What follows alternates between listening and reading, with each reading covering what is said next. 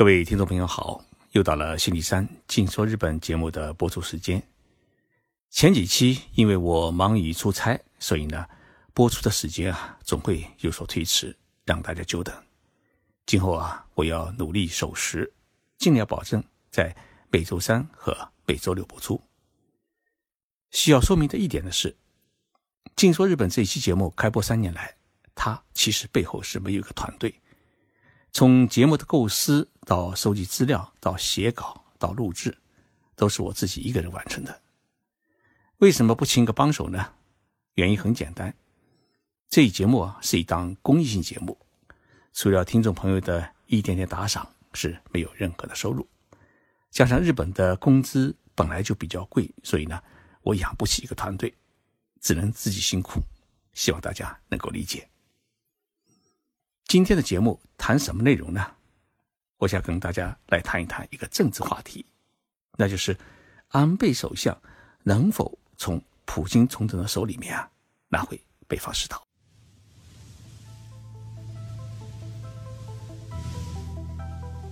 任你波涛汹涌，我自静静到来。静说日本，冷静才能说出真相。我是徐宁波，在东京。给各位讲述日本故事。日本首相安倍晋三今天在莫斯科访问，他呢与普京总统举行新年的第一轮会谈。不过，普京呢这次又迟到了，好在这一次只迟到了四十五分钟。但是呢，这四十五分钟对于安倍来说是显得特别的漫长。虽然最长的时候，安倍曾经等过普京两个半小时。这次去参加达沃斯论坛，安倍带了夫人，特地绕到莫斯科。他想跟普京呢再好好谈谈北方四岛的领土问题。虽然两个人啊已经就这个问题谈了二十五次。两年多前，安倍特意请普京来到自己的老家，就是山口县，请他喝酒、泡温泉，跟他私聊了北方四岛领土问题。安倍呢只有一个请求，就是你什么时候？能够把北方四岛领土还给我。普京的出身和他的经历比安倍要复杂的多，自然呢，脑子也比安倍好使。普京说啊，我倒是有个建议，你们出钱，我们出力，一起来开发南千岛群岛。普京说的南千岛群岛就是北方四岛，日俄两国的叫法呢有点不一样。安倍那个时候的心中啊。他是这么一幅蓝图：日本通过与俄罗斯来共同开发北方四岛，让日本逐渐的参与四岛的行政管理，最终呢能够实现主权的回归。这次的三口会谈，安倍与普京达成了关于在北方四岛实施日俄共同经济活动的共识，并在此后的东京签署了相关的协议。为了启动日俄共同经济活动。两国呢举行了一系列的副部长级会谈。日本的一些跨国企业明明知道北方四岛就是一万多人的市场很小，但是呢，为了国家的利益，也是不惜重金响应政府的号召，准备投资渔业、水产加工业，并参与四岛的基础设施的建设。但是，这场轰轰烈烈的梦想在去年夏天是戛然停止。为啥呢？因为普京。闻到了一种火药味，俄罗斯国民开始把他当成了卖国贼。公正的说，北方四岛是日本的领土，但是在一九四五年，苏联红军向占据中国东北的日本关东军发动进攻时候啊，共占了北方四岛。一批日本岛民在苏联红军的进攻中战死或自杀，有一部分呢逃回了北海道。一九五一年签订的旧金山合约的第二章的领土当中，规定日本呢要放弃对北方四岛和库页岛从一九零五年以来的领土的所有权。在一九四五年的雅尔达会议当中，英美承认苏联在战后取得的南库页岛以及南千岛群岛的全部领土，并签订了雅尔达协定。在日本。无条件投降以后，苏联就依据这个雅尔塔协定宣布占领北方四岛，使它成为苏联领土的一部分。那么苏联解体以后，由俄罗斯继承了苏联对北方四岛的占有，这是第二次世界大战以后啊形成的新的国际区划的格局。我们先把普京叫出去。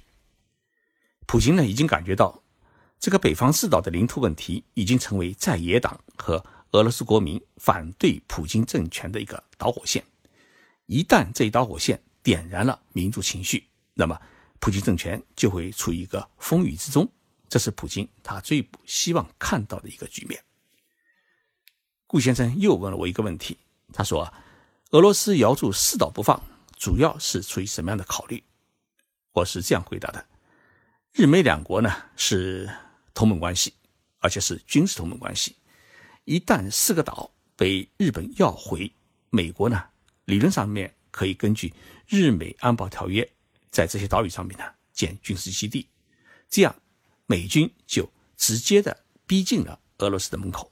俄罗斯呢希望能够借助于北方四岛呢扩大它在太平洋的一个军事的存在，所以呢。将这个四个岛作为太平洋舰队海参崴海军基地的一个辅助基地。那么，从前年开始，在岛上建机场、油库和军港，还部署了导弹，将它作为是俄罗斯进出太平洋的一个军事要塞和抵制美国有可能对俄罗斯发动的一个前哨的阵地。顾先生还问了一个问题，他说：“，换句话说，无论是日方付出多大代价，给出何种承诺，俄罗斯。”都不会把这个四个岛交出去。那么这样看来，日俄和平条约是不是就没戏了？我说呢，目前面临的最大问题是在前几年双方交涉过程当中，日本政府把北方四岛问题呢，它的解决是作为签署两国和平友好条约的一个先决的条件，也就是说，必须先解决这个北方四岛领土的意识遗留问题。才能宣布结束双方的战争状态。但是，基于我刚才分析的这几点，俄罗斯态度呢是十分的坚决，所以两国政府在前年签署的共同开发北方四岛的一个经济合作计划，也有可能呢会面临泡汤。那么，假如安倍首相先要回两个岛，是不是他对于国民有了一个比较好的交代呢？我认为啊。从经济价值来讲，北方四岛的渔业资源呢确实很丰富，尤其像海参、扇贝啊、帝王蟹，它的海存量要比北海道还要多。在经过几次的反复之后呢，日本的国民心中也十分清楚，一下子要要回四个岛是不切实际的。因此，如果还能要回两个岛，对于安倍、对日本国民来讲都是一件好事情，尤其对于许多的。原来居住在呃四岛上面的岛民来讲，北方四岛是他们的故乡，他们的祖坟还在那里。那么俄罗斯政府如果同意为原岛民开通一个便捷的一个航空线的话，那么他们就可以方便回北方四岛去寄住。安倍首相的支持力呢也能获得攀升。顾先生还问我一个问题：如果不能对另外两岛给出一个说法？安倍指示的莫斯科之行会不会是一无所获？我说，对于安倍而言，能拿回两个岛也是一个很胜利的成果，他的政治股票呢也会随之暴涨。今年七月，日本将要举行参议大选，在这次大选当中，如果安倍领导的执政党不能取得三分之二以上的议席，那么安倍的修宪计划将会面临搁浅，因为日本的宪法规定。修宪必须得到三分之二以上国会议员的赞同，所以呢，安倍的算盘是，这次的莫斯科此行如果能够说服普京将两岛先行归还日本，那么这样一来的话呢，日俄两国可以在今年六月在大阪举行 G20 峰会期间呢，当着美国总统和中国国家主席的面来签署日俄和平友好条约，宣告两国。正式结束暂时的对立，开启和平友好时代。那么这样一来的话呢，安倍可以借助这股东风，在七月份的参议大选当中是寻求大胜。但是在安倍抵达莫斯科之前，日本的外务大臣河野太郎与俄罗斯外长拉夫罗夫举行了一次预备会议。拉夫罗夫的警告给了日本政府一盆大大满满的冰水。他说：“你们不要跟我谈领土问题。”日本舆论在听了这句话以后啊，第一反应是：啊，完了，安倍首相此行不会有任何的成果。实际上呢，也正如人们所预料的那样，日本时间也就是今天的凌晨，在莫斯科举行的日俄首脑会谈当中，领土问题未能取得任何的进展。在会谈后举行的联合记者会上面，安倍说了这么一句话：“为了能够寻找到双方都能够接受的解决方案，今后呢要积极推进双方的共同努力。”普京的回应是。为创造缔结和平友好条约环境，还需要长时间、切合实际的共同作业。普京最后还强调说，解决方案必须得到两国国民的支持。他表示，和平友好条约的签署谈判不会如安倍所愿，在六月份之前就能达成共识，在大阪 G20 期间获得签署。但是，普京显然不会轻易放过安倍。对于普京来讲，日本是俄罗斯目前经济困境当中最能够提供一个资金的一个国家，所以他对安倍说：“咱们还是来谈谈经济合作问题吧。”对于普京来说，安倍像是一条大大的金枪鱼，钓上来以后呢，可以慢慢吃，吃了以后再说。